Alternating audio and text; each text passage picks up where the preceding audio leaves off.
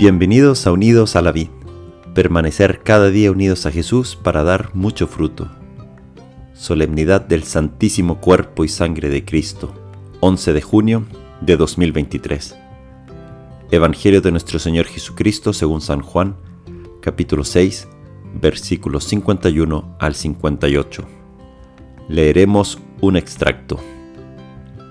Jesús dijo a los judíos, yo soy el pan vivo bajado del cielo. El que coma de este pan vivirá eternamente, y el pan que yo daré es mi carne para la vida del mundo. Los judíos discutían entre sí diciendo, ¿Cómo este hombre puede darnos a comer su carne? Jesús les respondió, Les aseguro que si no comen la carne del Hijo del Hombre y no beben su sangre, no tendrán vida en ustedes. Palabra del Señor. Gloria a ti, Señor Jesús. Feliz día del Corpus Christi. Hoy es un día para despertar a esta realidad, que Jesús está realmente presente en la Eucaristía. Jesús está ahí en cuerpo, alma y divinidad. Dios está con nosotros. Es que nos hemos acostumbrado a este inmenso regalo. ¿Quieres vivir para siempre o quieres que la muerte tenga la última palabra en tu vida, es que quien se acerca a este pan de vida vivirá eternamente. Quien está aquí ha creado todas las estrellas, las montañas, la maravilla que tú eres. Él puede hacer que el pan y el vino se transformen en su cuerpo y en su sangre. Quien está aquí en la Eucaristía tiene el poder de cambiar, de transformar ese vino, ese pan en su cuerpo y sangre el pan y el vino sin el Espíritu Santo, sin Dios, serían lo que son. Te alimentarían y ya dentro de poco tendríamos hambre y sed de nuevo. Pero con el Espíritu Santo se transforman en su cuerpo y sangre. Y mucho más quiere hacer Jesús con nosotros. El Espíritu en nosotros da vida, nos quiere transformar. Cuanto más si Dios transforma un pan en su cuerpo, quiere hacer con nosotros también su cuerpo.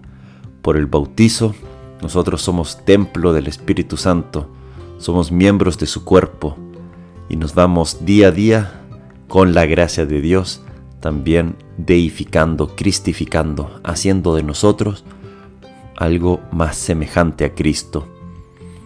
Hace poco me tocó poner una hostia consagrada en la custodia, que es donde se expone el cuerpo de Jesús, la Eucaristía para ser adorada, o ahora en Corpus Christi para recorrer las calles en procesión eucarística y me tocó ponerla ahí y tuve tenía que apretarla como en un tornillo para que se sostuviera en la custodia y cuando apreté el tornillo en la hostia, o sea, es que esta crujió, se partió un poco y me di cuenta lo débil que es esa hostia, que ante el pequeño contacto de fuerza ya crujió, ya como que se trizó un poco.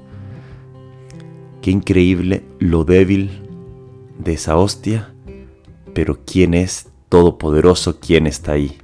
Dios mismo, en un pedacito de pan, que ya no es pan, sino que es su cuerpo, pero que sabe a pan, se ve a pan y es débil y frágil como el pan.